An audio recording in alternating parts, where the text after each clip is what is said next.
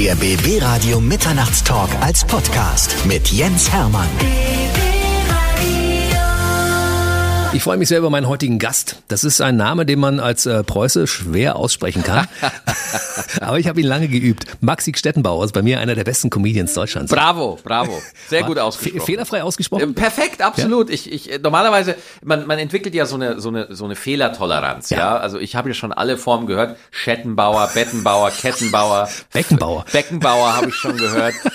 äh, manchmal, ja, wenn ich irgendwo, äh, manchmal sage ich, äh, check ich mich im Hotel mit einem anderen Namen ein, irgendwie so Maxi Meier oder sowas, ja. Maximal. da, damit ich einen anderen Namen beim Hotel sage und dann im Meldezettel schreibe ich dann den, den richtigen Namen so. Aber äh, einfach nur, damit ich schneller gefunden werde manchmal.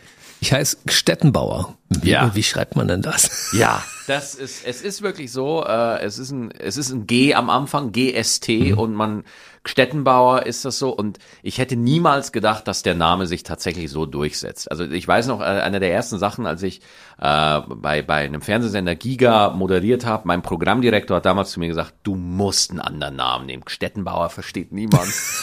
und ich weiß nicht, warum ich bei diesem Namen geblieben bin. Ja, ich weiß, ja, das ist halt so. Maxi Stettenbauer. Weißt du, und ich im Quatsch Comedy Club, hier ist Maxi Stettenbauer. Und ich dachte, wer? Als ich das das erste Mal gehört habe. Aber ich habe es mir dann gemerkt auf die Art und Weise. Ja, weißt du? ja. Und habe gedacht, der Typ ist ja geil. Den Ja. lade ich mir irgendwann mal ein. Ja. Heute bist du da. Ja, so. Es Wie lange ist das her? Weißt du das noch? Ich glaube so fünf, sechs Jahre bestimmt, ja. Der Quatschclub, ja, ja. Also wir haben ja als BB Radio eine Kooperation mit dem Quatsch Comedy Club. Bei uns werden die besten Comedians Deutschlands präsentiert, jeden Morgen bei uns in der BB Radio Morgenshow. Und dementsprechend habe ich natürlich auch eine große Affinität zu Comedy. Mhm. Ich, ich höre mir das gerne an. Also ich bin Comedy-süchtig. Kann man das? Gibt es das als Krankheitsbild? Naja, ich würde sagen, im, im Zeitalter von Binge-Watching und YouTube und du guckst dir einen Clip auf YouTube an und dann wird dir der nächste Kollege schon vorgeschlagen und dann kannst du dich da ellenlang durch alle Playlisten durchklicken und du kannst so viel Comedy gucken wie noch nie. Ich würde es mittlerweile eigentlich schon als eine Diagnose bezeichnen. Also ich würde es als ein Problem erachten, um das man sich mal kümmern Ich sollte. muss das aufschreiben, weißt du? Du hast ja diesen Anamnesebogen, wenn du irgendwo zum Arzt gehst. Ja, Mein Krankheitsbild steht hier nicht. Ja, Was verdammt. sind Sie denn? Ich bin Comedy-süchtig. Comedy-süchtig, ja. Ich bin einfach nur Fan, weißt du? Ich Cool. finde, Comedians ist ja so ein bestimmter Schlag Menschen, weißt du? Mhm. Leute, mit denen ich sofort klarkomme. Ich hatte, glaube ich, erst einen einzigen Comedian, mit dem ich irgendwie ein Problem hatte. Oh, wer? Wer? Das willst du nicht sagen, ne? Ich hatte kein Problem, es war nur schwierig. Ja, ist so. Man hat man manchmal. Ja, klar. Aschebecher. Ah, ja, ja, ja, ja, ja, okay. Schwieriger Charakter, ne? Ja, Also finde ich gar nicht. Also Nee? das, das, äh, ich, ich habe, ich hab mit dem Kollegen auch wieder gedreht neulich, ja. Er ist ja auch cool. Ja, man kommt da, aber manchmal ist es unser Job, ja, wenn man im Radio oder Fernsehen sowas macht und man, man, äh, man hat, du hast wechselnde Gäste, ich habe wechselnde Radiomoderatoren, ja, ständig.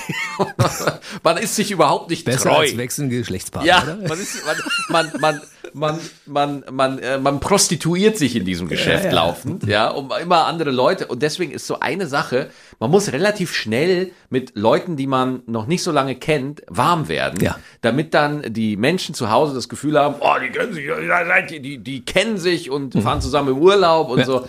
Und das ist auch eine Sache, die musste ich auch lernen. Ja? Also ich war eh immer so ein introvertierter Außenseiter, immer so ein bisschen.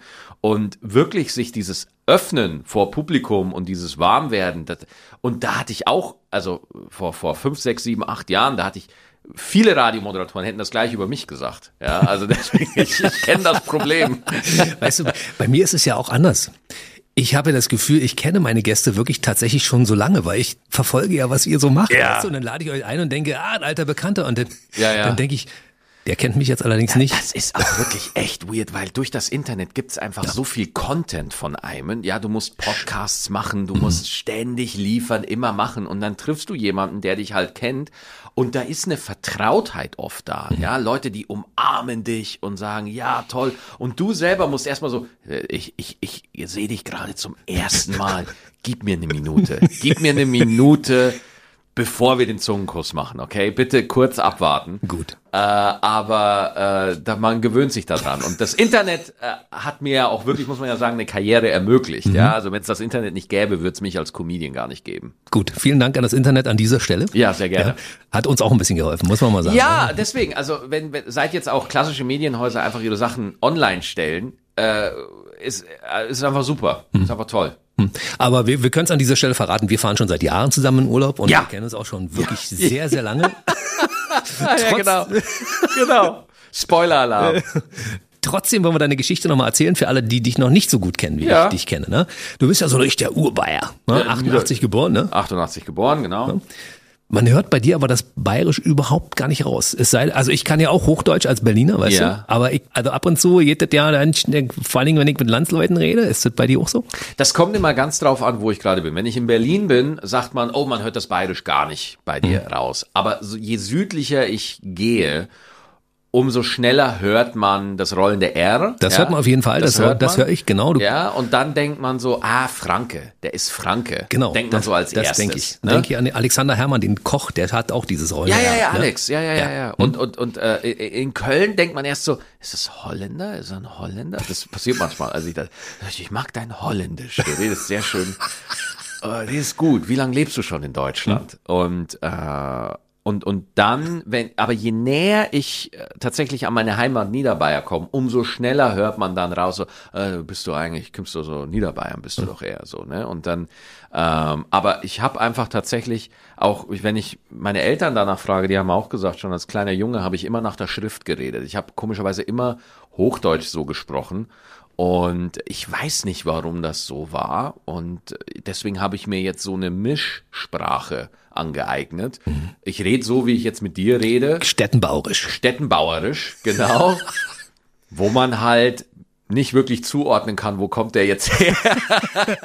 Wir haben es jetzt verraten, du bist Bayer. Niederbayer. Wie, wie, wie war das damals bei dir in der Schule, wenn du jemand warst, der Hochdeutsch gesprochen hat? Und ich meine, Bayerisch ist ja für uns als Preußen immer so. Ja, ja. Nein, in der Schule habe ich dann schon bayerisch, also ich, ich kann schon Niederbayerisch, das Ja, geht schon. lass mal aber, hören. aber ich habe jetzt nicht das ganz massive, das ganz Orge, du, schon im Void, wo nur noch im Gutturalen äh, kommuniziert wird, so, ja, ja, ja, ja. Das heißt dann zwei Bier oder sowas, ne?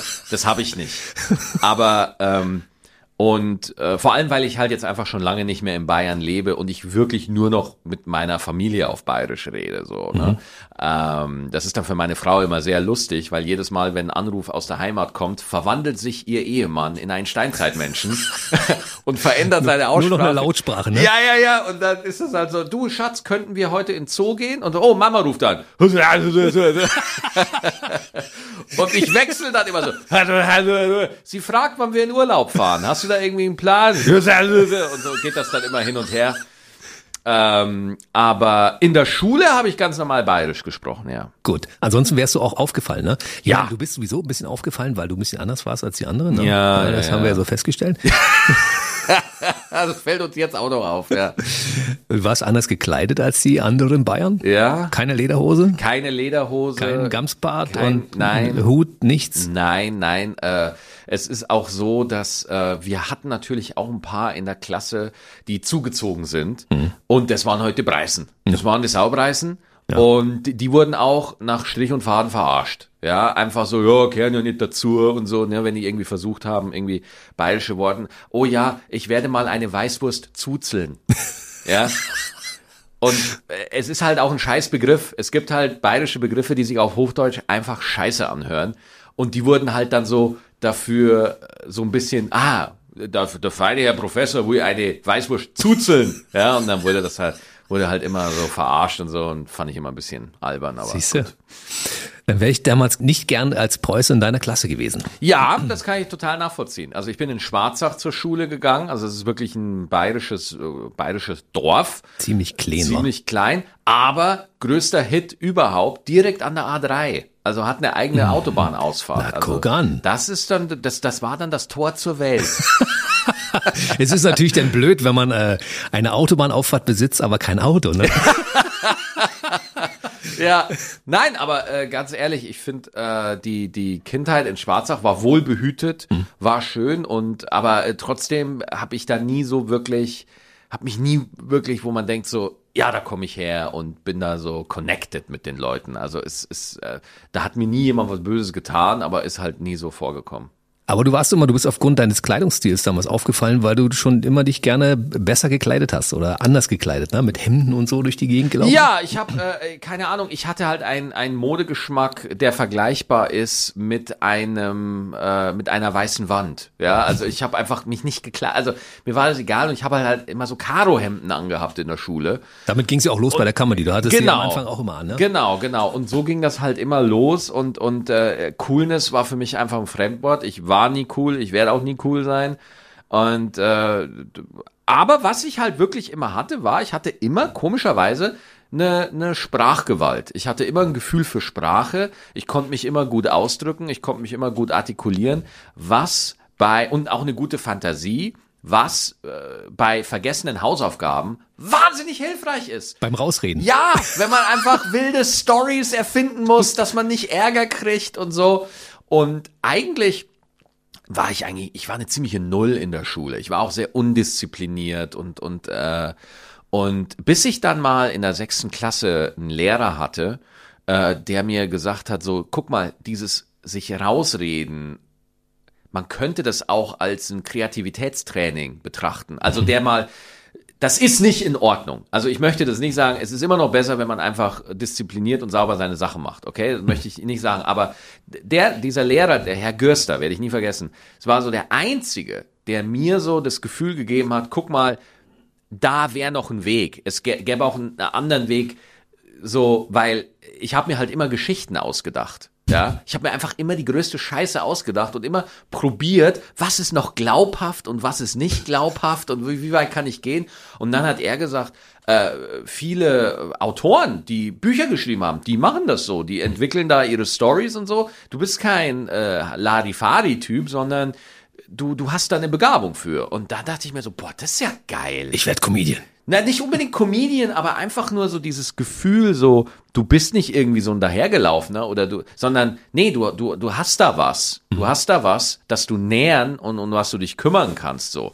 War für mich eine total andere Perspektive. Krass, wie du aufgeholt hast, ja? Wenn du damals in, in der Schule nicht so gut warst und dann äh, Ja. in dem Augenblick, wo der Lehrer sagte, du kannst mehr, du das verinnerlicht Ey, hast und du ich, hatte, umgesetzt hast. ich hatte noch nie so gute Noten wie bei dem. Wirklich. Ich hatte bei, bei Herrn Gürster hatte ich in Mathe eine, eine, eine drei, glaube ich. Also ich war immer ein Fünfer-Schüler in der Mathe. Immer, immer. Und auf einmal hatte ich da eine drei oder in Englisch hatte ich eine eins oder sowas. Ne? Weil, einfach nur, weil da einer war, der gesagt hat, äh, komm schon, geht schon. Irgendwie geht schon, ja. Und, und da war, also das, das werde ich dem nie vergessen. Und ich würde sagen, dass dieser, äh, dieser Lehrer einfach enorm wichtig war. Und ich finde es so schade, dass in zehn oder elf Jahren, ich habe ja die letzte Klasse nochmal wiederholen dürfen, äh, so wichtig für mich war. Diese, deswegen ist für mich Zuspruch so wichtig. Ne? So irgendwie, dass man, dass man das Potenzial eines Menschen nicht vergisst. Also, ja, momentan, wenn man jetzt drauf guckt, ja, sieht vielleicht nicht so geil aus und bist vielleicht nicht auch, aber es könnte auch anders sein. So. Und das, das hat mir immer geholfen. Weißt du, wie, ich, wie oft ich die Geschichte schon gehört habe von verschiedenen Künstlern, dass Lehrer in ihrem Leben so wichtig waren? Boah. Ja, dass sie das Lehrerpotenzial entdeckt haben, gesagt, kümmere dich mal darum, weil Genau. da ist dein Talent, mach das mal. Also 100, äh, das ist essentiell. Also würde ich echt sagen. Äh, und auch, es gab eine Schulspielgruppe bei uns, ja. Und der Schauspiel Lehrer, oder was? Schauspiel, Ah, okay. Schauspiel, ja, wo halt einfach der Herr, äh, der Herr Folger hat das gemacht. Herr Folger hat da, da, da, das gemacht. Und es gab da eine Szene, wo wir so einen Schulstreich gespielt haben, ja, also ein komödiantisches Stück. Und ich musste, ich, ich saß dann so da und ich habe dann einfach nur ein Buch zugemacht, ja, und der Herr Folger hat das gesehen, der hat gesagt so, du hast genau zum richtigen Zeitpunkt dieses Buch zugemacht, dass es lustig ist, ja.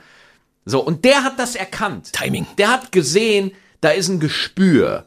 Ich hatte da keine Ahnung. Ich habe dann einfach dieses Buch zugeklappt und alle haben so gelacht einfach. Ich kann den Kontext auch nicht mehr sagen, aber es war einfach so, es hat einfach gepasst in dem Moment so. Und da hat er gesehen so, mach das genau so. Geh, geh da in dieses Gefühl rein. So. Und, und deswegen, das war auch ganz wichtig.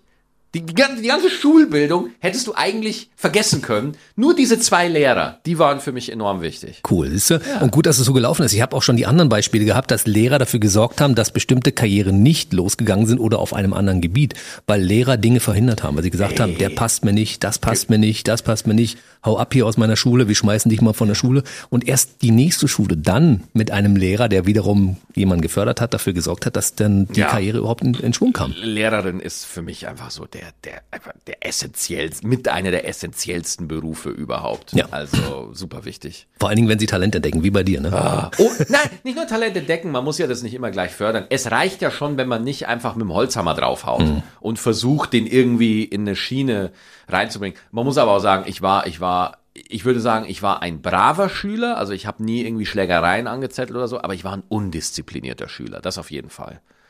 Auf jeden Fall. Hat sich verwachsen mittlerweile. Hat sich verwachsen, ja.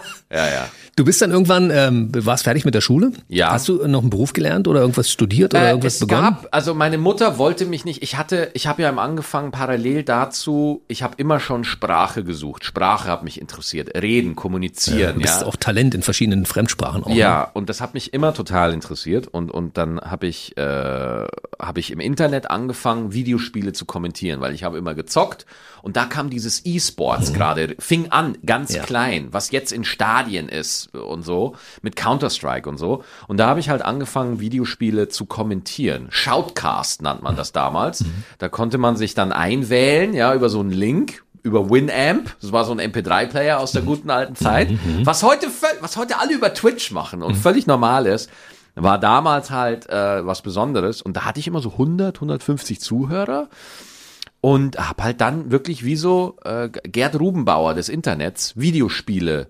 kommentiert, wie so eine Sportübertragung. Be tuned. Be tuned, exakt. Und dann äh, bin ich, so ist dann Giga auf mich aufmerksam geworden, dieser Fernsehsender, der von Düsseldorf nach Köln umgezogen ist. Und da hatte ich dann ein Jobangebot. Aber meine Mama wollte mich nicht ohne Ausbildung in die große Welt lassen. Und dann haben die sich einen Ausbildungsberuf aus dem Kreuz geleiert, den sie mir anbieten konnten. Ich war Kaufmann für Marketingkommunikation. Aber das wiederum hilft dir heutzutage, weil wer verkaufen kann, kann verkaufen. Ich meine, Wer du verkaufst deine Gags. Das Ja. ist, ja, im Prinzip ist das nicht schlecht. So oder? ist das, ja. Und, und äh, ich war das für sieben Monate. Mhm. Ja, und dann habe ich es abgebrochen wegen der Berufsschule, weil ich in der Berufsschule eingepennt bin, weil ich so schlimm fand. Und da hat sich dann die Lehrerin auch so. Ich kann das total verstehen, dass die Lehrerin sich so angegriffen gefühlt hat, ja, dass da einfach war, der sich null angestrengt hat, null, wirklich. Ich, äh, aber ich bin da einfach wirklich, es war so, Schule ist so ein Albtraum für mich gewesen. Ich bin da durch diese Berufsschule durch die Tür gegangen und ich habe schon gemerkt, wie, wie mir so, wie, wie, so bewusstlos wurde leicht, ja, sämtliche Lebensenergie ist aus mir entfleucht. Ich bin so froh, dass das vorbei ist. Ich bin so dankbar, dass das vorbei ist. Ich habe eine gute Nachricht. Du musst da nie wieder. Yes! Yes! Du hast dann damals äh, die Games Convention in Leipzig moderiert und war das so seine erste große Bühnenerfahrung mit einem größeren Publikum? Ja, das war das allererste Mal wirklich live. Und geil, oder? Ja, das war, äh, man sagt im Englischen intoxicating. Also das war süchtig machen. Da, da- das war euphorisch und oh mein Gott. Und da, da war für mich schon klar, alles klar. Vor Publikum ist Beste. Geil. Auch schon so Glücksgefühle gehabt? Ja. Ich meine, in dem Augenblick, es gibt ja so Moderationen, wo du irgendwelche Texte aufsagen musst, die man dir vorgibt. Ja. Weißt du? Und dann gibt es die Texte, die aus einem rauskommen. Genau. Die man gerne loslassen möchte und sagt, es ist völlig scheißegal. Ich mache jetzt einfach hier mein Ding. Mhm. Wie war es da bei der Games Convention? Ja, also das Ding war, äh, du, du warst dann da auf der Bühne und es gab ja auch keine redaktionelle Vorbereitung. Das war alles so ein bisschen Learning by Doing. Also mach mal. Ja, mach mal. Also auch der Regisseur war nicht wirklich Regisseur, sondern der wusste halt, wie eine Kamera angeht, ja, und, und, und wie man das bedient und so. Und deswegen war da immer auch eine Freiheit, ja. Und auch bei Giga, als ich dann da war, dadurch, also erstmal, die hatten keine Kohle. Das heißt, du warst da auch nicht gut bezahlt oder so. Aber die haben es halt so gemacht, ähm, die haben sehr viel dir überlassen. Die haben nicht gesagt, mach das bitte so, mach das bitte so, sondern du konntest da einfach deinen Stil finden. Du konntest da einfach äh, nicht überlegen, wie kommt das an oder so, sondern du konntest erstmal rausfinden, was ist denn deins? Ja, wo, wa- was, was macht dich denn aus? Und das war eine super wichtige Zeit. Finde ich gut. So ein Selbst-Air-Check, wo du dann anschließend nochmal dir anguckst, was hast du gemacht, wie wirkt es auf dich selbst, was du gemacht hast. Und dann korrigiert man ja automatisch, ne? Dass es Total. dann passt, ne? Genau, und, und dann b- beim Fernsehen war es dann irgendwann so, dann musste man auf einmal Hits produzieren, ja. Auf einmal musste man immer äh, funktionieren und das, da geht's dann ein bisschen verloren. Da, dann ist man sehr schnell eigentlich ein Ableser, so ein Prompter-Moderator. Und äh, Aber du ja nicht und Thorsten Null. Sträter auch nicht. null, nein, nein, Ja. nein, nein, nein. Auch wenn das, wenn das vom Prompter abliest, hat man das Gefühl, das kommt gerade aus ihm raus. Ne? Ja, ja, klar. Das, das ist dann auch nochmal eine Fähigkeit, die man lernen muss, weil manche Sendungen wollen einfach, dass du den Text vorher abgibst. Und dann, das ist dann auch für mich immer komisch, weil ich habe nur Stichpunkte oder so Versatzstücke und ich habe das dann alles im Kopf und so. Und das dann nochmal niederzuschreiben und das dann auch in der Sendung wieder lebendig zu machen, das ist auch eine Sache, die man, äh, wo ich auch ein bisschen gebraucht habe. Ne? Weil bei Thorsten denke ich mir immer, Thorsten hat halt sein iPad und man weiß, Thorsten liest auch manchmal vor. Thorsten trägt Geschichten vor. Ja, das heißt, bei ihm, äh, wenn, wenn sich das ein bisschen äh, wie eine Geschichte anhört, ist das nicht schlimm. Aber bei, bei mir finde ich immer so die Schwierigkeit, es muss sich so anhören, als ob es mir in dem Moment einfällt. Das heißt, sobald da so ein bisschen Distanz ist, wirkt bei mir komisch. Ja, deswegen will ich am liebsten gar keinen Soundcheck, gar nichts. Ich will nichts wissen. Ich will einfach zwei Minuten vorm Auftritt will ich einfach reinkommen und auf die Bühne gehen und machen. Ja, Mikrofon geht, alles klar, an. das wäre mein Traum, aber so geht's leider nicht. Aber äh, hat ja gut begonnen auf die Art und Weise, ne? Ja. Also, finde ich, finde find ich in Ordnung. Ich habe keine einzige Sendung bei Giga TV gesehen. Ich habe wirklich, ich habe dich, ich kannte dich nicht. Da gehst du, da, da gehörst du zur großen Mehrheit in Deutschland. Das haben nicht viele geguckt, ne? Sagen wir es mal so, es war zu der Zeit, war es ein doch großer Teil der Jugendkultur. Also äh, viele, viele von meinen Fans kennen mich noch von Giga. Also für viele ähm, wirklich bekannt geworden bin ich als Comedian, aber für viele war ich, äh, die kennen mich schon seit ich 18 bin, ja. Und äh, das, das war für viele doch ein Teil der, der Jugend, ja. Also viele große YouTuber, ja, haben früher Giga geguckt. Die kennen, wenn ich irgendwie Liv Lloyd oder sowas treffe, die kennen mich alle von, von Giga noch, ja. Also, und, und, äh, Giga war ein bisschen seiner Zeit voraus. Ich glaube, wenn, wenn, wenn es heute noch ein Giga gäbe, dann wäre das äh, nochmal eine, du- durch, durch, durch die ganze Kultur, wie es sich durch das ganze, durch das Internet und so, dann wäre nochmal anders gegangen, glaube Aber ich. überleg mal, was das für dich für eine Schule ist. Umgang mit Kamera und wie Ey. das alles wirkt. Es ist perfekt, oder? Ja. Und es gab noch nicht so dass die, die Regulation von außen, wo Leute gesagt haben, ja, das war jetzt nicht so. Ja, das, das ist so, also die geilsten Momente bei Giga waren alle ungeplant. Und das ist eine Sache, die muss man einfach verinnerlichen, dass, dass die Sachen, weswegen Menschen letztendlich einschalten, immer ungeplant. Die kommen, obwohl man sich vorbereitet. die Vorbereitung steht ganz oft im Weg, ja. Und äh, das, das muss man halt, für mich, finde ich, muss man halt immer so ein bisschen wissen, ja. Äh, dass man nicht denkt, nein, es ist nicht der perfekte Plan, der die Leute abholt, sondern es ist das, was im Moment dann so passiert. Da fällt mir ein, ich habe mal so, so, so einen Fernsehmoment miterlebt. Ähm, Horst Schlemmer Postschlemmer, ja. bei Günther Jauch. Ja klar, ja, ja, ganz groß. Harpe Kerkeling, groß. Also ich meine, im Prinzip wussten sie beide, dass sie aufeinandertreffen. Was da passiert am Ende, Genau. wusste keiner von den Das- beiden. Es war so geil. Das ist es. Und, und, und man macht's kaputt, indem man versucht, sowas zu planen. Zu skripten, ne? Ja? Genau, das kannst du nicht. Das geht nicht so. Und, und das ist komischerweise immer das, worüber Leute dann reden. Ja, man redet nicht darüber, wie perfekt Thomas Gottschalk die Anmoderation gemacht hat. Man redet darüber, wie lange er wieder mit dem gesabbelt hat oder was er da wieder anhatte oder so. So, äh, äh, es geht, wenn, wenn durch die Vorbereitung das Menschliche so durchschimmert. Das ist so das, glaube ich, wo die Leute dann drüber reden, so, ja. Ich glaube, darum geht's auch in dem Geschäft letztendlich. Ich glaube auch. Du bist dann irgendwann umgezogen nach Köln. Haben deine Eltern gesagt, wie jetzt nach Köln? Du Ja. ziehst aus Bayern weg? Ja, nee, das haben sie total akzeptiert. Weg, weg. Du musst Wegen, weg. wegen der Comedy-Schule war es damals, ne? Ja, ich habe einen Comedy-Kurs dann gemacht, ja, ja, weil ich einfach keine Ahnung hatte. Ich hatte null Ahnung. Giga hat irgendwann dicht gemacht. Und dann war ich irgendwie mit, mit Anfang 20 arbeitslos, ja. Und äh, dann habe ich gedacht, so, ich war immer ein Stand-up-Fan, immer. Und dachte mir, jetzt ist der Moment. Jetzt mache ich das. Und ich, man hat halt keine Ahnung. Man steht halt völlig, völlig, äh, man hat null Plan.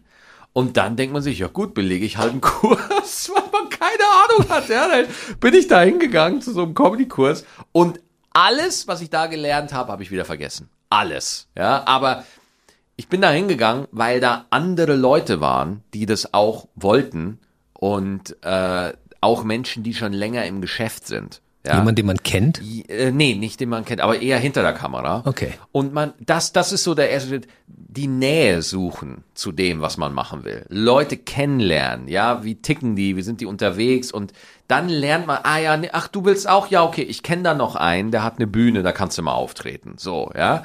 Und, und dann habe ich da einfach peu à peu angefangen. Ich bin einfach dreist, ja, einfach hingegangen und habe mich vorgestellt und gesagt, guten Tag, ich bin das jetzt. Ich bin jetzt Comedian. Ich, hast du schon aufgehört? Nein. Hast du schon mal Texte geschrieben? Nein. Aber ich bin das jetzt. Aus. Okay, dann musst du auf die Bühne dort. Bitte Genau. schön, feuerfrei. Genau. Krass. Es gab ja so einen Comedy-Kiosk in deinem Leben, ne? Ja, ich, ich, äh, weil du brauchst ja dann Praxis, du musst ja dann anfangen. Und ganz viele Bühnen wollten mich dann einfach nicht auftreten lassen, weil die haben mich dann gesehen und haben gesagt, so, nee, das ist viel zu laut, viel zu asozial, wollen wir nicht. Und das heißt, ich habe dann eine eigene Bühne gemacht, bei mir um die Ecke, Stettenbauers Comedy Corner, ja. Äh, und äh, das war dann immer zweimal die Woche, Dienstag, Donnerstags, ja. So oft schon, ne? Ja, ja, ja. Tierische Frequenz, oder? Ja, einfach, und, und egal wer gerade in dem Kiosk war, das Wurde, war unter, wurde entertained. Der wurde, kein Eintritt bezahlen. der wurde entertained, so, ja. Und dann hat sich das so rumgesprochen und ich hatte dann immer so 10, 15 Leute, cool. wo man arbeiten konnte, ja. Und dann konnte man probieren. Dann kam äh, der äh, Comedy Punch Club in Solingen. Das war einmal die Woche, jeden Mittwoch. Und da war, da war, ein Kristall war da. Ein Luke Mockridge war da. Alla Frei war da. Äh, Kebekus, die war damals schon groß, aber ähm, die hatte da auch Auftritte. Also wirklich ganz, ganz viele Leute, die heute im Business sind, waren beim Comedy Punch Club in der Stammbesetzung. Und jeden Mittwoch, das war der Tag in Solingen, im Getaway, in der alten Disco, Getaway hieß die. Und dann hat man da ähm, Comedy gemacht, ja, und dann hat man sich unterhalten. Wie, wie geht das? Wie macht man das besser? Wie, und, und, und dann wurden wir halt einfach besser, weil wir uns ja auch gegenseitig als Konkurrenten begriffen haben und haben immer so, ah, scheiße, der war richtig gut, fuck, jetzt muss ich wieder an meine Sachen ran und so. Und das war wirklich so eine besondere Zeit, ja, wo, wo, wo, was ich erst auch so rückblickend gesehen habe, wo wir einfach alle probiert und, und uns entwickelt haben. Siehst du? Und ihr habt das ohne Thomas Hermanns gemacht, weil der hat euch erst später geholt. Er hat ja, der war ja schon ein paar Mal hier. Ja. Und äh, hat die Geschichte erzählt, wie er die ganzen Leute, die jetzt absolut on top sind in der Comedy, wie der die damals, sagen wir, in, in dem Stadium äh, übernommen hat und dann Ja. sie auch aufgebaut hat. Ihr hattet ja nicht so den jemand, der euch protegiert hat, ihr habt das selbst gemacht. Aber auch wir- cool, weißt ja, du? Ja, wir, also das Ding ist halt einfach, äh, durch, durch, durch die Quatsch Comedy Club Welle war der Markt natürlich saturiert. Mhm. Ja, also wir sind, wir sind dann, wir, wir sind dann in ein, in eine Welt voller Platzhirsche gekommen, die alle keinen Platz machen wollten. Ja, so, das muss man mal einfach mal ganz deutlich so sagen. Äh, stattdessen sind wir auf Gatekeeping getroffen. Ja, also überall haben wir Leute, ich habe bei der großen Fernsehsendung geschrieben, ich war da dabei und ich habe das gemacht. Und alle kamen so aus dieser gigantischen Erfolgswelle der frühen 2000er von Comedy, wo jede Comedy-Sendung sechs Millionen Zuschauer hatte. Und du hast überall gemerkt, so, nein, nein, wir wissen schon, was Comedy ist. Und ihr müsst euch erstmal euer, eure Aufmerksamkeit müsst ihr erstmal verdienen und so. Also eine große Selbstgerechtigkeit, eine große Arroganz, sage ich jetzt mal ganz offen, ja. Und Luke, ich, Allah, wir hatten so das Amerikanische. Wir, wir fanden die Amis gut. Wir fanden auch gut, dass ein Comedian nicht immer mit dem Finger auf andere zeigt, sondern auch sich selber zum Thema macht, die eigenen Ängste, die eigenen Probleme und so und daraus dann die Comedy macht, ja. Während man in Deutschland oft gesagt hat, so, nee, ein Gag, der hat so auszusehen, der muss das Thema. Also man war, man war wahnsinnig verknöchert und- Festgefahren. und festgefahren im eigenen Erfolg, so. Und deswegen habe ich das Comedy Establishment eigentlich immer ein bisschen kritisiert und, und war da nie so ein Fan von, weil überall so dieses von oben herab und wir sind die Superschlauen und wir wissen, wie Comedy aussieht. Und das hat sich dann Gott sei Dank geändert, als sie dann gesehen haben, so, ey, nee, die Jungen sind ja auch gut. Die machen das anders, aber die sind auch gut. Und jetzt, heute hat sich das so verändert. In Berlin gibt es 500.000 Open Mics. Ja. Jeden Abend kannst du als Stand-up-Comedian auftreten und so. Und das ist wirklich eine goldene Zeit gerade. Das ist schön. Ich finde das auch gut, weißt du, dass, dass Leute wie du jetzt einfach mal, die früher immer gehört haben, ey Kleiner, stell dich mal hinten an. Ja, ja, genau, genau, genau. Dass die jetzt auf der, auf der gleichen Höhe sind und dass Comedians wie Thorsten Sträter zum Beispiel sagen, der Stettenbauer, das ist ein cooler Typ, den lade ich mir mal ein, weißt du? Hm. Ja. Seine Karriere hat er erst später begonnen. Vielleicht ist es auch deshalb, dass er das anders sieht, weißt Ja, du? ja, ja, da klar. ist nicht so diese Stutenbissigkeit dazwischen. Ja, ja. Äh, wie, wie ist das männliche Pendant zu Stutenbissig? Äh, Ich würde sagen Arschlochhaftigkeit, würde ich jetzt Gut, einfach. weil da fehlt mir gerade so die Vokabel dazu. Ja. Mhm. Aber du weißt, was ich meine. Ne? Ja. Und das ist äh, das Schöne, dass das heutzutage läuft das Hand in Hand. Ja, also die Comedians auch. Thomas Hermanns zum Beispiel sagt ja, ich habe so viele Talente entdeckt in der Zeit, ja, und die, die sind jetzt teilweise da, wo sie hingehören, und zwar on top Mhm. in der Comedy-Spitze. Ja, und da bist du auch. Ja, gut. Das ist die Außenwahrnehmung, akzeptiere ich. Was aus diesem kleinen Comedy-Kiosk geworden ist. Ne? Ja, Was ja. war deine erste große Bühne? Meine erste große Bühne. Hm. Ich würde sagen, äh, das war wirklich, das war dann so die, die, also drei, vier Jahre wirklich nicht vorwärts kommen, so war das. Und dann hat, hatte ich einen Auftritt bei Nightwash damals. Ah, im Waschsalon. im Waschsalon und das war für mich so der erste, ah, alles klar, da war ich so zum allerersten Mal auf dem Schirm für ein paar Leute.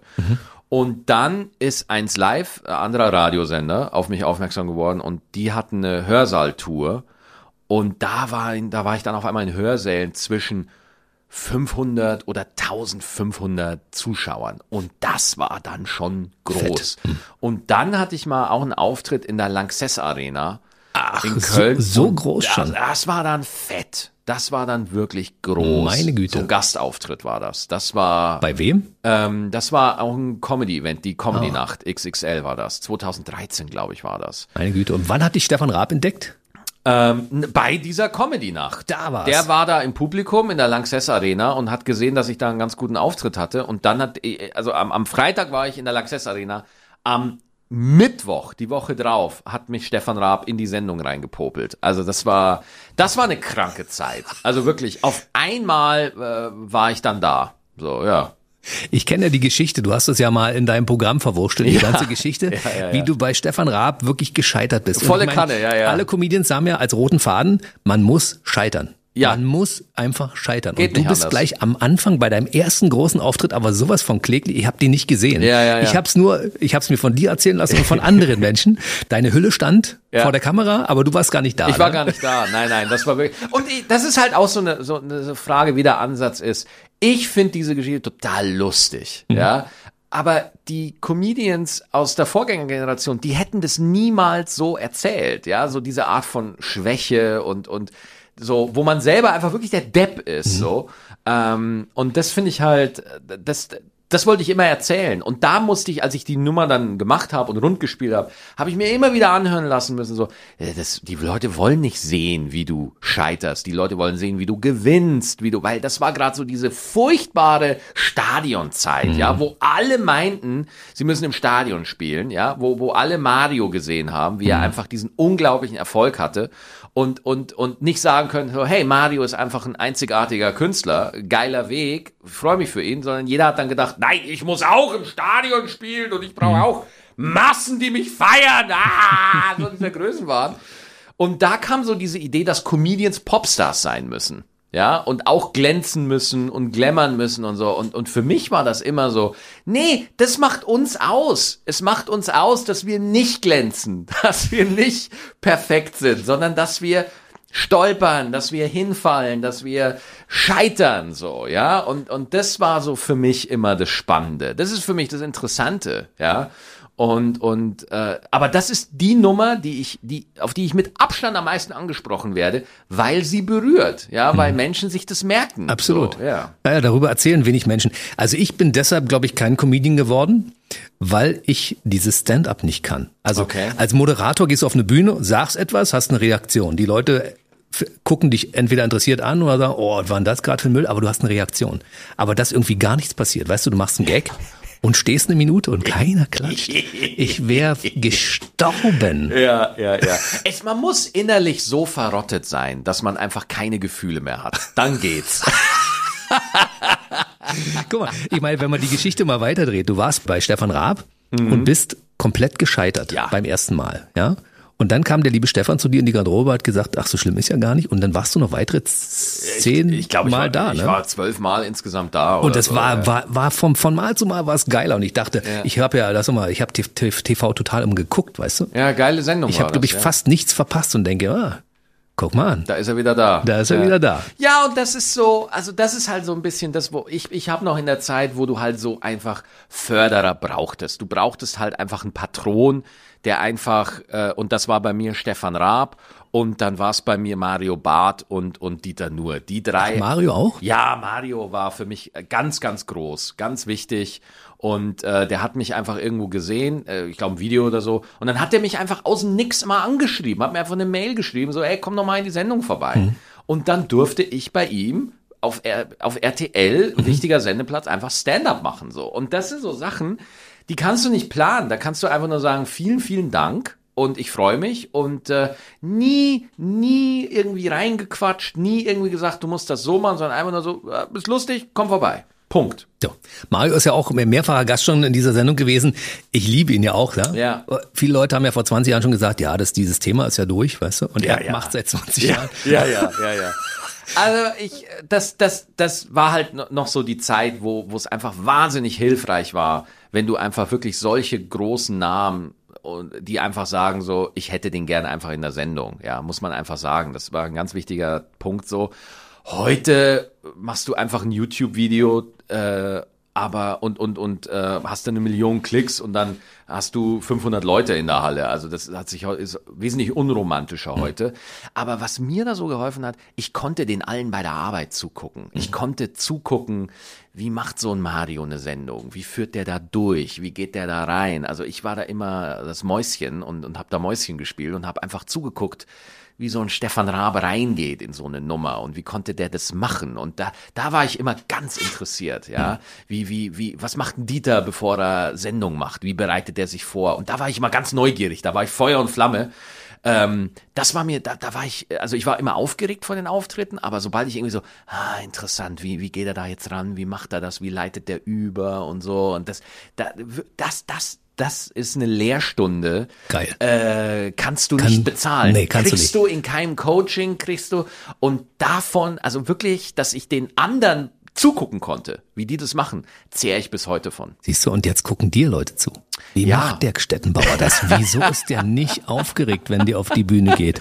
Wie überspielt er das, wenn er seinen Text vergisst zwischendurch oder irgendwelche Dinge? Es ist Wahnsinn. Ja, ja gut, äh, das es, es hilft, also man man in Text vergessen. Das beste Mittel gegen Text vergessen ist, Ist? wenn man einfach keinen Text hat. Ah. Ja, so mache ich das. Das geht ja. als Moderator nicht immer, weißt du? ich, mach- ich, ich, es ist wirklich so, wenn, wenn ich eine Stand-up-Nummer irgendwie, ich, ich gehe da hoch, probiere das aus und dann kommt's aufs Papier und dann wird jeder Satz und jede Silbe nochmal zurechtgerückt, weil es muss wirklich alles stimmen irgendwie. Und gleichzeitig muss es lebendig sein. Also es ist immer spannend. Du bist ja so ein Typ, der sich alles aufschreibt, ne? Ich habe also ich habe hier in meinem Handy habe ich mein Notiz meine Notiz App, da können wir stundenlang durchscrollen mit Ideen und Sachen und Formulierungen so. Ich bin laufend bin ich am schreiben und überlegen immer. Da sind zwölf Programme drin in deinem Handy, ja? Ja, locker. Super, na Locker. Dann ist deine Karriere ja quasi schon durchgestylt. Ja, äh, also ich sag mal so, von, von, von, von äh, genug schlechte Ideen habe ich. ja. Schlechte Ideen. Das stimmt nicht. Wenn du schlechte Ideen brauchst, ja, ruf mich an, ich habe Millionen, ja, sag Bescheid. So ein Blödsinn. Ich meine, wer Maxi Stettenbauer schon mal live gesehen hat, der weiß, dass das völliger Blödsinn ist. Ich meine, manchmal haust du Dinge raus, wo ich dachte, oh, das hat er jetzt nicht gesagt. Ja. Doch, er hat's gesagt. Geil, schön, dass er es gesagt hat. Ingmar Stadelmann, Ingmar, ja. äh, der liebe Kollege, der früher, der hat ja eine Radiokarriere vor dir gehabt. Ja, ja, ne? klar, Also, ja, ja. Also schon, ich kenne ihn schon sehr lange. Ich kenne ihn noch zu Zeiten, wo er nur Moderator war, Mhm. nur in Anführungszeichen. Jetzt ist er ja mittlerweile aber auch einer der besten Comedians Deutschlands. Yes. Großartiger Typ. Du hast beim Comedy Grand Prix damals den zweiten Platz hinter ihm belegt. Ne? yes. War er so viel besser aus seiner Sicht zu dem Zeitpunkt? Das war sein Abend. Ja. Das war sein Abend. Also äh, äh, das Ding ist, äh, irgendwann fallen die Würfel so für dich, dass es für dich einfach stimmt. Und das war einfach sein Abend, ganz klar.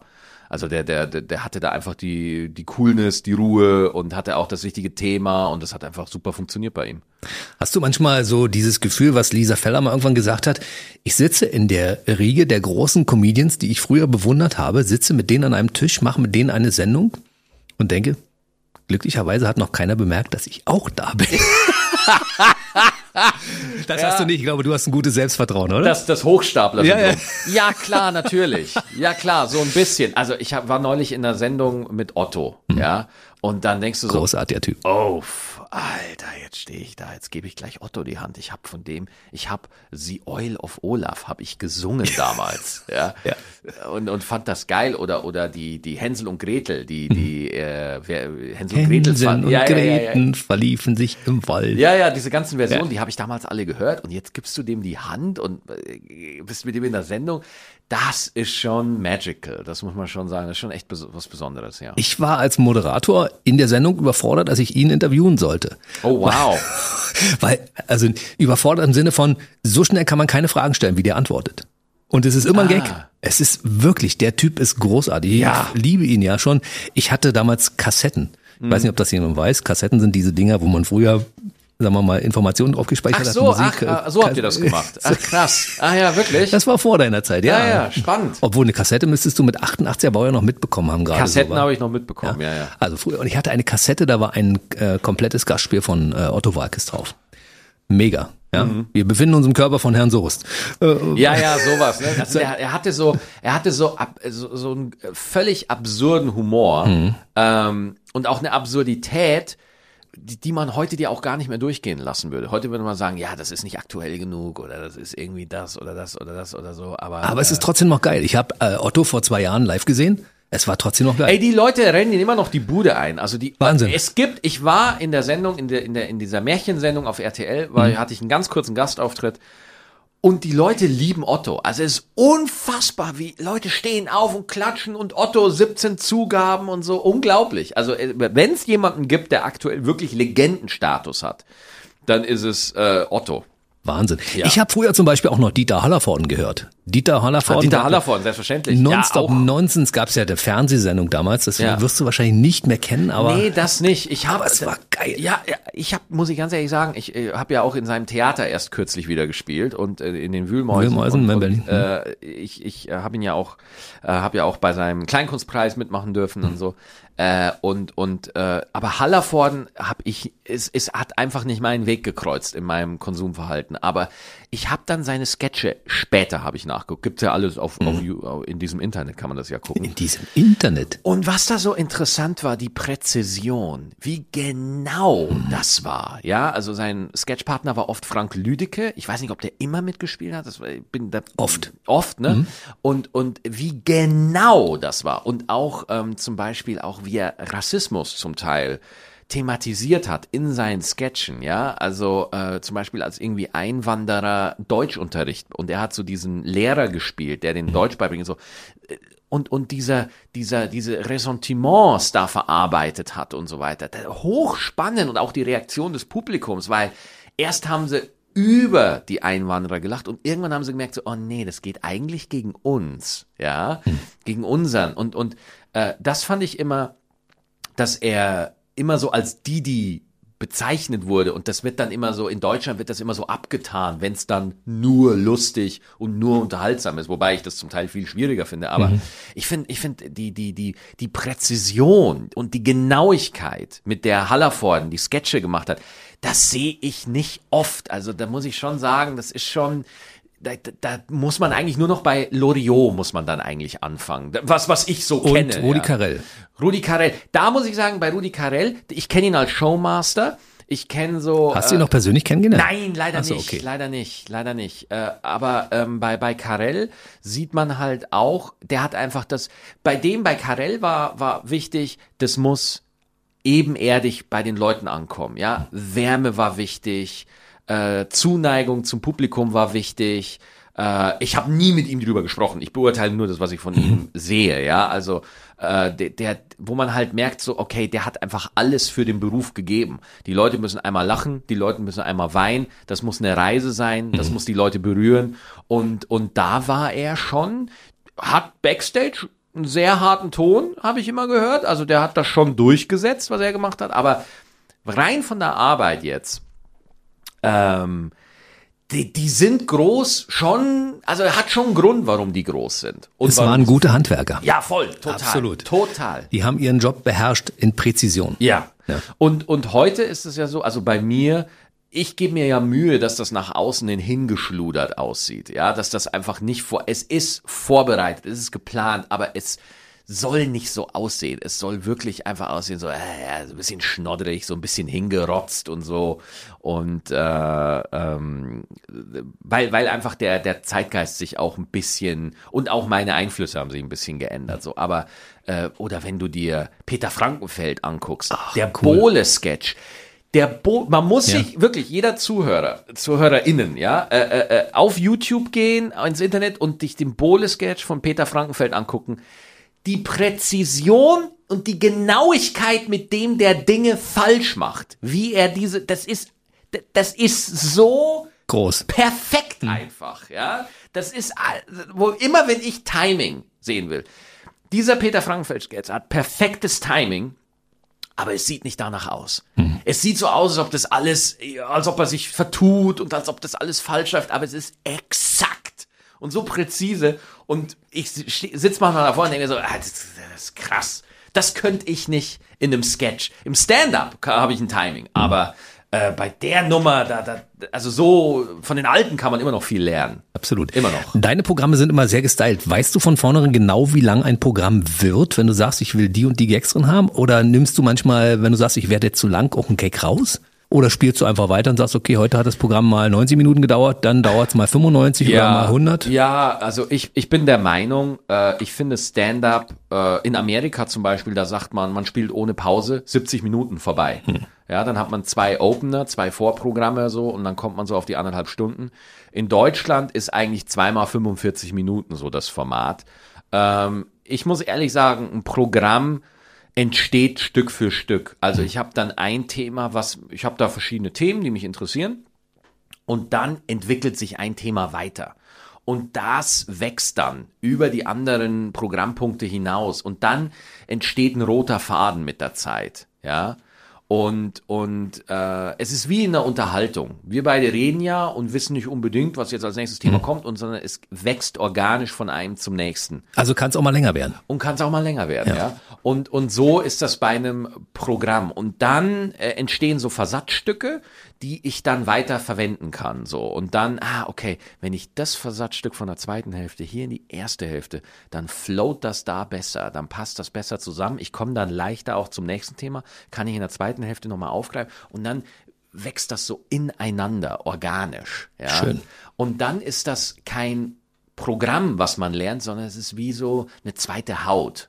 Und das ist wichtig auf der Bühne. Deine Gags müssen sich anfühlen wie eine zweite Haut. Ja, so wirklich eins zu eins. Du musst dich nicht verstellen, du musst nicht, sondern das kommt so normal, natürlich aus dir raus. Ja, und, und das, das ist für mich das Beste eigentlich. Es ist dieser Prozess, den ich so geil finde, ja. Weißt du, was ich geil finde? Ich bin ja großer Fan von, von diesen Live-Shows im Quatsch Comedy Club. Das finde ich toll. Ja? Ja. Da sind also, weiß ich, vier Comedians, Moderator, ziehen das durch und du guckst dir das Ding an. Anderthalb Stunden ist das Ding gegessen. Ja. Ich gehe aber manchmal gerne in Live-Programme, weil ich weiß, da kriegen wir mal eine Zugabe. Das heißt, ich möchte bei einem Live-Programm, wenn ich meinetwegen zu deinem Programm komme, in die Wühlmäuse, möchte ich nicht wissen, wann es zu Ende ist. Ich will nur wissen, wann es anfängt. Weißt Genau, du? genau. Es ist zu Ende, wenn es zu Ende ist. Genau. Weil das ist das Schöne dabei. Genau. Dass du hoffst, vielleicht gibt's ja heute, wenn er gut drauf ist, noch eine Zugabe. Ja, ja, ja. Du, das Beste ist eigentlich als, als Comedian, ist, wenn du rauskommst und du nimmst die Leute sofort von der ersten Sekunde mit. Ja. Ja. Sofort, es geht, ich, das, ich finde dieses Unterschwellige bei Stand-Up so geil. Einfach nur ein Mensch mit dem Mikro and that's it. Und, und ich bin da selber immer wieder so fasziniert wie, okay, es ist jetzt 19.59 Uhr, du bist noch in deiner Gedankenwelt, du bist noch so, oh, Bahn war anstrengend, bist noch in deiner Anreise, überlegst noch, wo musst du morgen sein. Und dann geht das Licht aus und dann fängt dieser Mensch da vorne einfach an und du bist weg. Ja, du bist einfach weg. Und wenn es gut gemacht ist, ja, dann, dann geht um 8 Uhr das Licht aus und dann geht's irgendwann wieder an und du guckst auf die Uhr und denkst so, oh, fast eine Stunde vorbei. Wie schnell ging das denn jetzt? Geil. Ja, das ist das Beste. Deshalb heißt dieses Programm, weil es ja für dich und auch für uns eine gute Zeit ist, gute Yes. Zeit, ne? Gute Zeit, das ist der Titel, weil genau das soll es sein. Gute Zeit, wir sprechen querbeet über alles durch, über meine Probleme als Vater, ja, die, an denen ich scheiter. Es geht auch um ein paar gesellschaftskritische Sachen. Alles, was mich gerade so bewegt, ist für jeden was dabei. Was ich ein bisschen schade finde, ist, aus meiner Sicht, gefühlt bist du zu selten in unserer Region unterwegs, weil du warst am 15. Januar zwar in den Wühlmäusen, aber dann tauchst du erstmal eine ganze Weile gar nicht mehr auf. Ja, ja, ja, Das ja, finde ich schade. Gut. Du musst dir mal mehr Zeit für uns nehmen. Punkt. Punkt. Ausru Ausrufezeichen, würde ich sagen. Ausrufezeichen. Das war eine Anweisung, Herr Stettenbauer. Es war eine Bitte. Ich Mhm. habe sie freundlich formuliert. Ja, ich bitte, das in die Überlegung mit einzubeziehen, dass wir dich, wir wollen mehr Maxi Stettenbauer. Dankeschön. Ist doch gut, oder? Ja, ich, ich bin ich bin überrascht und freue mich auch, weil ich habe ja wirklich gedacht, nach Corona ist es vorbei. Äh, aber Echt? Hast du das gedacht? das war wirklich ein Gedanke, den ich hatte, ja. Gut, aber du hast in dem Augenblick gedacht, okay, es ist nicht ganz so schlimm, weil ich bin jetzt Vater geworden, habe eine Familie, dann mache ich halt was anderes? Oder hast du das nie gedacht? Ne, ich hatte schon Existenzangst. Also ich Wirklich, Hab, ja? ja, ja, ja, ja, total, total. Also ich habe wirklich für mich gedacht, da, da wirst du auch mit Thorsten mal drüber reden. Ich bin immer eher, ich gehe immer von Katastrophenszenarien aus. Ja, ich bin halt auch so veranlagt. Da kommen wir gleich zu deinem Buch dann. Ne? Ja, aber äh, das war schon, äh, das war schon ein spannender, spannendes Ding auf jeden Fall. Ja. Hat er dir geholfen zwischendurch? Ich meine, er ist ja selbst auch ähm, Ja. von Depressionen betroffen, aber er kann, er kann gut helfen zwischendurch. Ich, ich muss ganz ehrlich sagen, so ich habe natürlich meine meine Patronen gehabt, ja, meine, so Mario und, und Dieter Nuhr und Stefan Raab, aber Thorsten ist für mich auch wirklich einfach so ein Freund, ja, mit dem man einfach so irgendwie auch mal quatscht und so. Und äh, Thorsten erdet mich auch, ja, muss ich ganz ehrlich sagen. Das ist halt auch so. Äh, keine Ahnung, ich weiß es nicht, vielleicht weil ich einfach keinen großen Bruder habe oder irgendwie sowas, vielleicht spüre ich da einfach so eine emotionale Nummer so zu ihm, keine Ahnung, weiß ich nicht. Aber äh, Thorsten spielt schon, ist schon eine wichtige Rolle für mich, ja. Bist du verwöhntes Einzelkind, wie so wie ich auch, ja? Nee, gar nicht. Ich bin, ich bin Sandwich-Kind. Also, ja, ja, zwei Schwestern, eine große, die lebt leider nicht mehr, und eine kleine Schwester, die habe ich noch, genau. Also ich bin ja wohlbehütet aufgewachsen, weißt du, als Einzelkind hast du ja wirklich alle Liebe, Ja. alle Geschenke, alle Zuwendung kriegst du als Einzelkind. Das ist natürlich ein unschätzbarer Vorteil, aber es ist manchmal auch ein Nachteil, weißt du, weil Ja. du nicht gelernt hast, irgendwas zu teilen. Ja, ja, ja, klar, das, klar. Das muss sich im Laufe der Zeit erst entwickeln. Ja, ja, ich musste erstmal entwickeln, Dinge zu haben. das, das, das musste ich entwickeln, ja. Und du hast Depressionen, das war jetzt eine blöde Überleitung. Ähm, Ja, äh, du, ich bin da so entspannt mittlerweile, Ja. weil es ist so ein, es ist so ein behaftetes Thema, da gibt es keine coole, smoothe Überleitung, deswegen Mhm. einfach, einfach rein, alles gut. Du hast einen Bestseller geschrieben. Meine Depression ist deine Depression, ein Buch gegen das Alleinsein. Oh, du, du bist jetzt der Erste, der das so deutlich sagt. So, du hast einen Bestseller geschrieben, das fühlt sich so, hui. Aber es ist ein Bestseller. Es du ist, hast das ja. Buch geschrieben, nicht in der Absicht, dass es ein Bestseller wird, sondern du wolltest dir das von der Seele schreiben und Ja. anderen Leuten, die ein ähnliches Problem haben, auch mal, mal so einen Leitfaden geben. Und ich habe etwas gelesen, was ich total geil fand. Für Nicht-Betroffene das wohl am besten beschriebene Buch zu diesem Thema. Das ist eine Rezension unten drunter. ja? Oh, wow.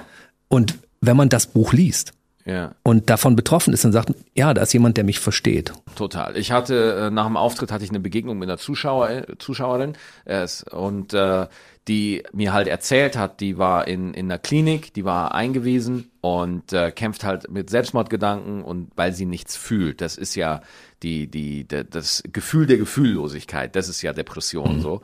Und ähm, sie hat einfach davon so erzählt und äh, und ich habe das mal in einem Podcast einfach so erwähnt nebenbei, ja, dass ich halt äh, damit diagnostiziert war und das, Therapie und so weiter. Und das hat ihr so geholfen, nur dass ich das erwähnt habe, ja. Und ich habe sie dann da einfach getroffen und dann dachte ich mir, ja, okay, das ist, dann rede ich da jetzt öfter drüber. Da war aber noch nicht die Idee fürs Buch da, aber da war so ein Bewusstsein da, es hilft, wenn du es sagst. Das, das war so das Ding. So. Und äh, dann bin ich da, äh, habe ich Corona ging dann los und dann habe ich angefangen, auf Facebook Sachen äh, zu formulieren.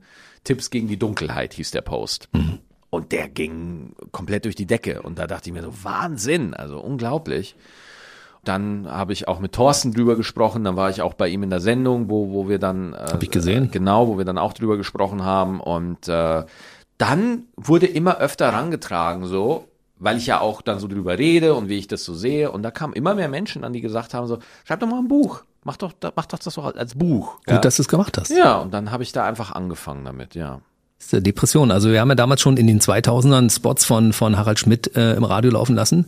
Depressionen sind nicht lustig, aber sie sind behandelbar. Sie sind behandelbar, ja. Und ähm, ich hatte das nur zwischenzeitlich mal, dass ich so in so einem Gefühlstief war, aber ansonsten äh, etwas nicht zu fühlen, das ist mir, war mir bis dahin fremd. Ich meine, und du hattest großen Erfolg und hast nichts gefühlt. Ja, also ich weiß noch, äh, ich, ich, ich stand mal auf der Bühne in der SAP-Arena in Mannheim vor 10.000 Menschen und es war mir wurscht. Also das kann man sich gar nicht vorstellen. Kann man sich ne? nicht vorstellen. Nur wenn man betroffen ist. Nur wenn man wirklich äh, betroffen ist und und äh, das ist dann auch schade, weil super viel verloren geht einfach. Mhm. Und äh, das das ist einfach sehr ja, es ist auch so dieses es ist die Hoffnungslosigkeit, ja, wo man denkt, es ist normal. Also man denkt, es ist alles egal und es ist wurscht und man kann auch keine Energie entwickeln und so und ähm, da, ich habe es erst gemerkt, als es mich da mal umgehauen hat. Da, als, als der Körper sich wirklich bemerkbar gemacht hat. Und da hatte ich dann das Glück, dass ich Leute im Umfeld hatte, die mich dann da auch hingelotst haben. Ja, die mir das da auch gewusst haben. Und, und deswegen rede ich darüber. Merkt man das an? Gibt es so einen Punkt, wo, wo der Körper einfach sagt, jetzt ist Schluss und jetzt komme ich nicht mehr hoch von der Couch und ich kann gar nichts mehr machen und ich bin zu nichts zu bewegen und ich habe keinen Spaß mehr an gar nichts und ich weiß nicht mehr weiter? Ja, es ist, es ist einfach wie, es ist eine Krankheit einfach, die, die deine Wahrnehmung befällt und dir einredet, dass alles scheißegal ist. Und natürlich spürt man das und dann versucht man dagegen anzuarbeiten und sagt so nein und so. Aber das Ding ist, das ist wie Treibsand. Je mehr du dann damit diskutierst, umso schlimmer wird's dann. Und irgendwann ist das dann so in dir eingesackt, dass du das für normal hältst. Ja, also du bist dann da so in, in so einem, in so einem, in einer ganz dunklen, düsteren Welt, die dir selber nicht auffällt, weil du denkst einfach, das ist normal, ja. Und erst durch die Therapie habe ich überhaupt wieder einen Unterschied gemerkt zwischen, oh, was ist das, was ich glaube, was normal ist, und wie könnte es sich sonst noch anfühlen, ja. Und ähm, es gibt da so, ich rede immer so von der Gefühlsautobahn.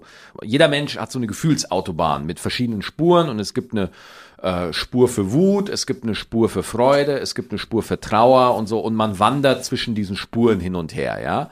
Und so ist das menschliche Erleben. Man, man geht durch alle Emotionen mal durch und es ist alles entspannt. Und so ist es ja auch gesund. Und bei Depression äh, ist diese Autobahn nur Baustelle und es gibt nur eine Spur und auf der einen Spur ist auch noch Stau. Also es ist wirklich so eine tiefe innere Leere und Hoffnungslosigkeit, die bleibt also die erholt sich auch nicht. Ja, und es ist diese Abstinenz von Gefühlen. Es ist unbeschreiblich. Mir fehlen dann da auch immer Worte an dem Punkt, ja. Mhm. Und, und das Ding ist, man, man muss dann auf so Sachen kommen, ja, man will nicht aufstehen, man will nicht so, man muss dann in so externe Beispiele gehen, mhm. die man sehen kann, wo dann viele Leute denken, ja, aber äh, so geht, so geht's mir doch auch manchmal so. Und dann, man kann es nicht, ich wünschte, man könnte einfach so wie bei einem Beinbruch einfach ein Röntgenbild zeigen und sagen, da ist das Problem, da mhm. siehst du es, ja. Und deswegen, und es ist einfach so eine Sprachlosigkeit, so eine Hilflosigkeit auch bei diesem Thema, das irgendwie zu verdeutlichen. Und deswegen habe ich einfach versucht, dieses Buch zu schreiben, damit man Formulierungen hat als Betroffener, so geht's mir. Ja, dass man sagen kann, so, guck mal, genau wie der das schreibt, liest das. Dass man dass es ein Verbindungsstück gibt zwischen Betroffenen und Nicht-Betroffenen, dass man zumindest eine Annäherung hat. Weil, wenn du dir einfach nur die Symptome bei Google durchliest, Niedergeschlagenheit, Symptome, ja klar, das kannst du im Kopf intellektuell verstehen, aber hm. wirklich nachvollziehen, wirklich nachfühlen, tust du es mit Bildern, mit Geschichten, mit, mit Erklärungen und so. Und das habe ich so gut wie möglich, habe ich versucht, das in dem Buch zu machen. Das mit der, mit der Autobahn ist ein gutes Bild, das kann man sich gut vorstellen. Wird dann bei dir aus der Einspurigkeit in der Baustelle zwischendurch mal wenigstens wieder ein bisschen, kommst du aus der Baustelle raus, fährst du mal zwischendurch auch mal wieder auf der breiten Autobahn mit den vielen, vielen Spuren oder bleibst du in so einer Schmalspurautobahn unterwegs? Ja, das, das kommt drauf, das kommt drauf an. Ich würde jetzt sagen, ich, ich, also mein Erleben ist überhaupt nicht mehr vergleichbar mit dem, wie ich noch undiagnostiziert war. Mhm. Ja, also das ist schon so, äh, es ploppen jetzt einfach so, zum Beispiel, zum Beispiel, was ich vorher gar nicht hatte. Ich war gestern spazieren mit einem Kollegen durch Berlin, haben Kaffee getrunken.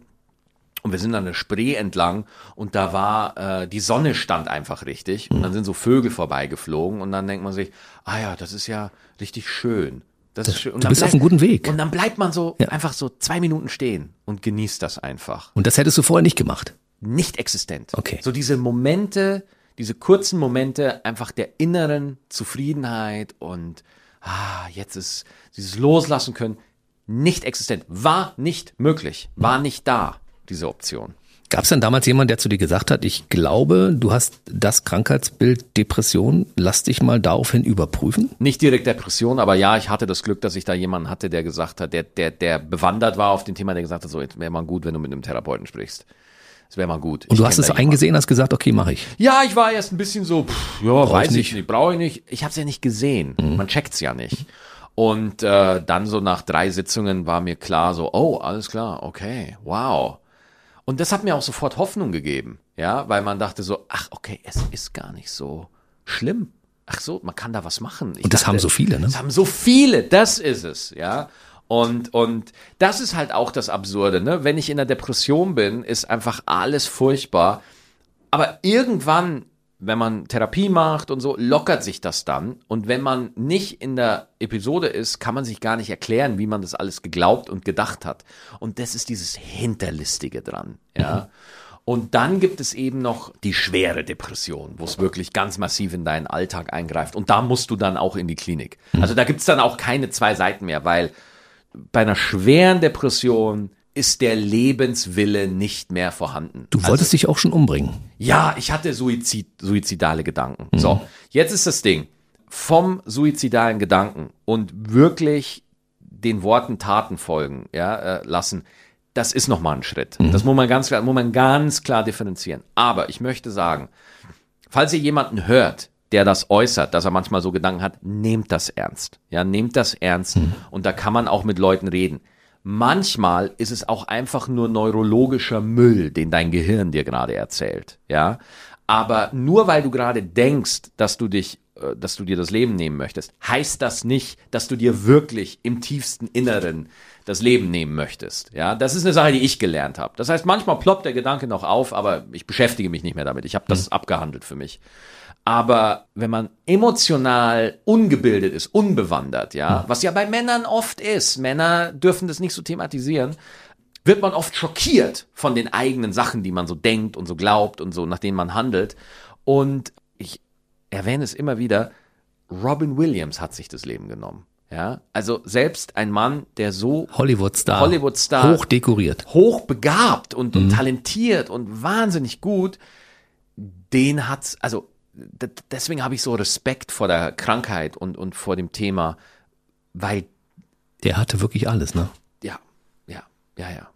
Merkst du heutzutage, wenn, wenn ein Schub naht und hast du Dinge in der Hinterhand, die du einsetzen kannst, um es abzuwenden, zu mildern? Also was, Zu was, beherrschen? was ich für mich einfach äh, gelernt habe, ich finde meine Schübe nicht, nicht so schlimm. Also ich finde das nicht schlimm. Ich weiß, was es ist, ich kenn's und wenn ich Werkzeuge äh, halt haben würde, dann würde ich immer noch in den Krieg ziehen damit und immer noch so, ah, und schlimm und so. Es ist mehr so wie, ich möchte wirklich nicht vergleichen, ich möchte nur ein Bild liefern, damit man das versteht. Es ist für mich so ein bisschen wie Diabetes. Ich weiß, ich habe das.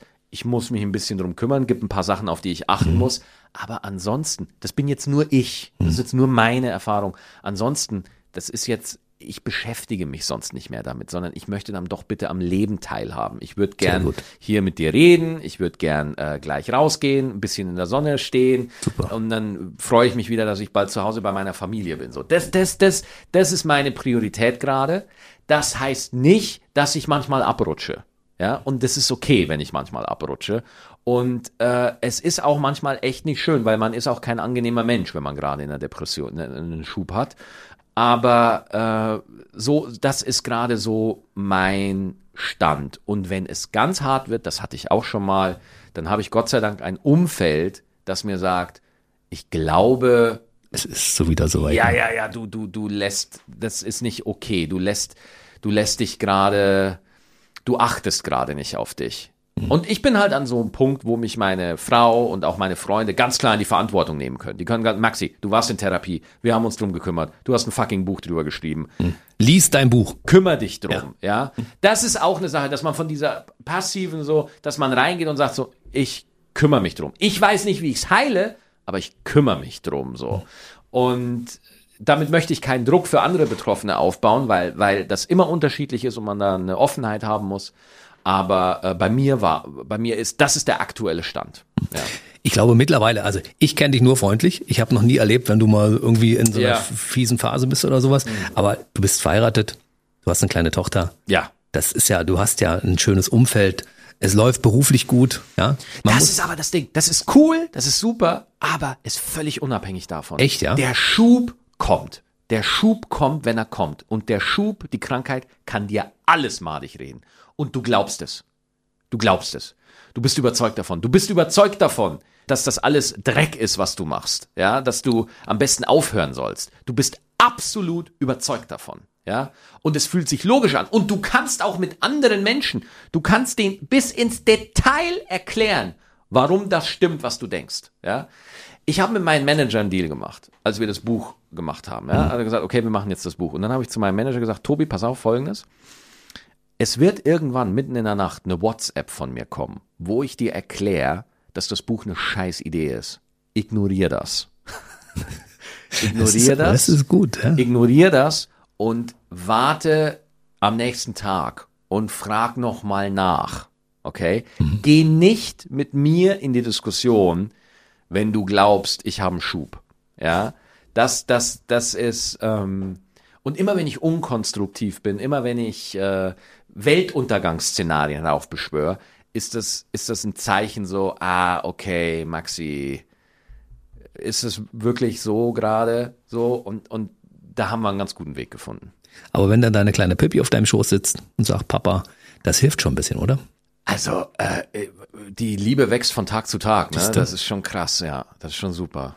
Ach schön, ich, ich freue mich, dass dein Umfeld jetzt mittlerweile an der richtigen Stelle sitzt Ja. und dass alle auf dich achten. Ja. Und wenn ich von außen gucke, mir fällt ja sowas nicht auf, weißt du, mir wäre es auch früher nicht aufgefallen. Seitdem das mit den Depressionen auch regelmäßig thematisiert wird, da macht man sich darüber Gedanken, dass gerade Leute, die in eurer Branche, ähm, also als Comedian, als Schauspieler und so unterwegs sind, dass die sehr oft davon betroffen sind und gerade Leute, von denen man das niemals erwarten würde. Ne? Ich glaube halt auch, es hat damit zu tun, dass wir Comedians darüber reden dürfen.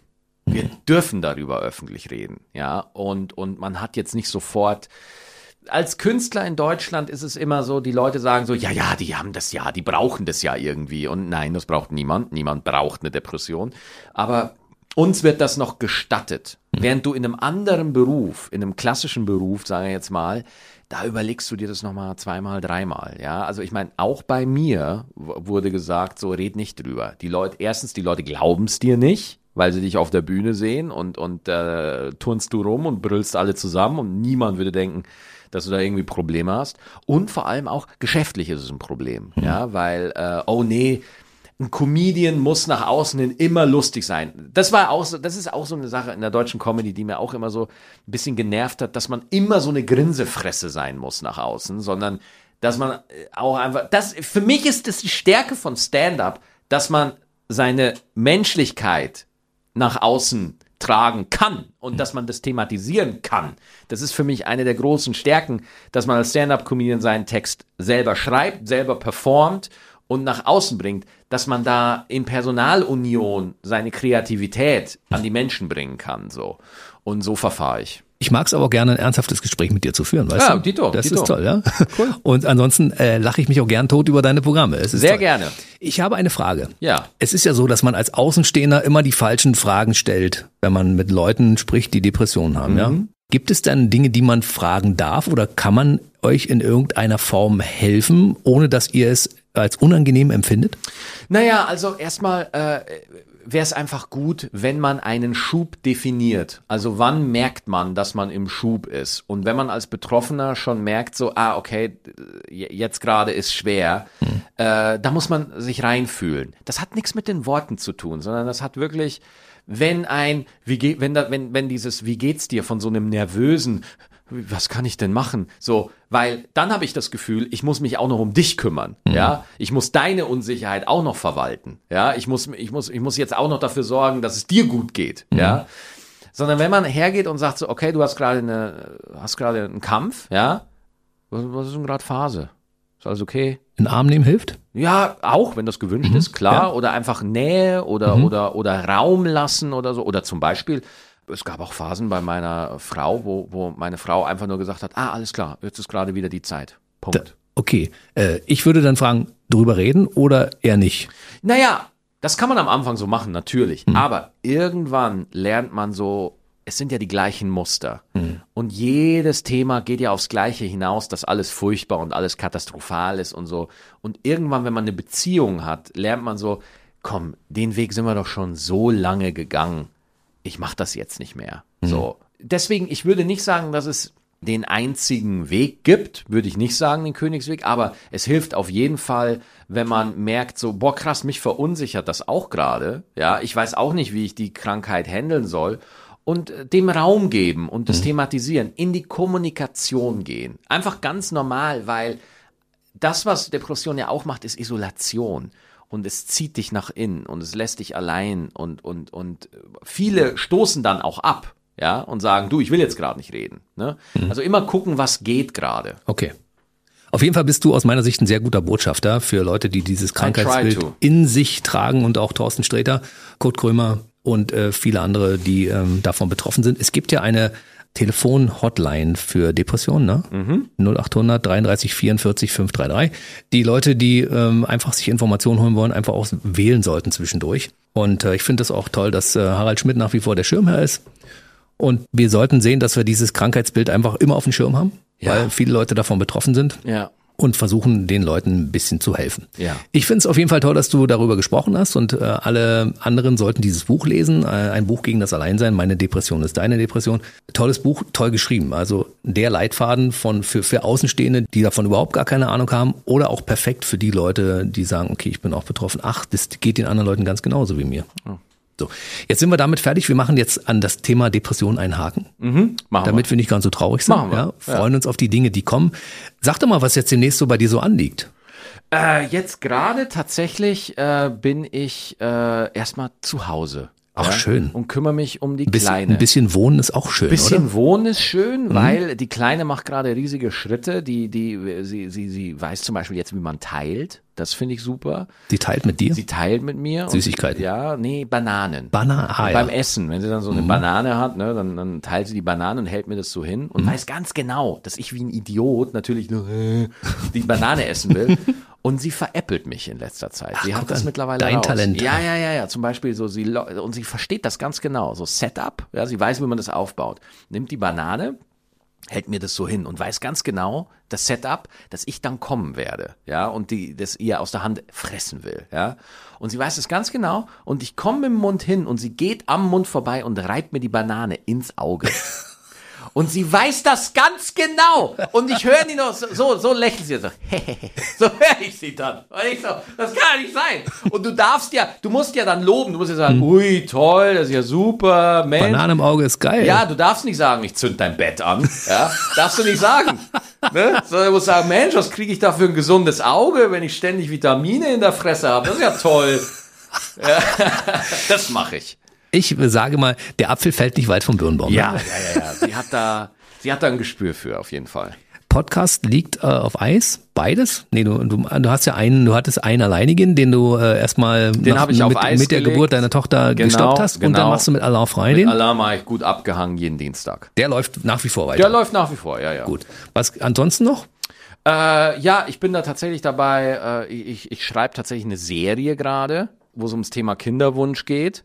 Äh, dann äh, schreibe ich gerade. Das müssen wir ein bisschen genauer wissen. Ja, ja, da darf ich noch nicht genauer drüber reden. Aber, ich meine, wie man richtig Kinder macht, worum geht's denn? Ja, äh, ich möchte Komm, jetzt so den bisschen. Plot nicht verraten, aber äh, es geht tatsächlich so, weil wir haben ja auch lange versucht, ein Kind zu kriegen Mhm. und wir haben es erst mit künstlicher Befruchtung gemacht. Und ich habe in meinem Programm auch eine Nummer über das Thema künstliche Befruchtung gemacht, Mhm. wie das dann so ist, wenn man beim Urologen völlig einsam in diesem Raum da sitzt und sich eine Probe äh, rausquält. Und äh, Hier haben sie mal eine Zeitung. In fünf Minuten. ja, ja, genau, genau. Und äh, so geht das dann, ne? Und und dann äh, überlegt man da, wie man äh, wie man daraus eben eine Geschichte baut, ja. Und da bin ich gerade dran.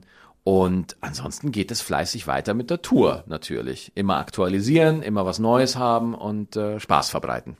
Gut, und hoffentlich bei Gelegenheit nochmal wieder ein paar Tourorte in unserer Region ein bisschen Wir, mit. wir auf die- arbeiten dran, ja. Wir arbeiten dran. Und ansonsten Fernsehen, irgendwas geplant? Äh, wir sind, ich glaube, ich habe da so zwei Sachen beim MDR, habe ich jetzt nochmal so eine Comedy-Nummer. Und dann gucke ich auch immer wieder gerne mal beim Kollegen Nur vorbei. Und äh, bei, ich glaube, ich bin auch nochmal beim Herrn Till Reiners auf Dreisat, bin ich nochmal ein paar Mal zu Gast. Siehst du? Ja, das heißt, wir können dich sehen.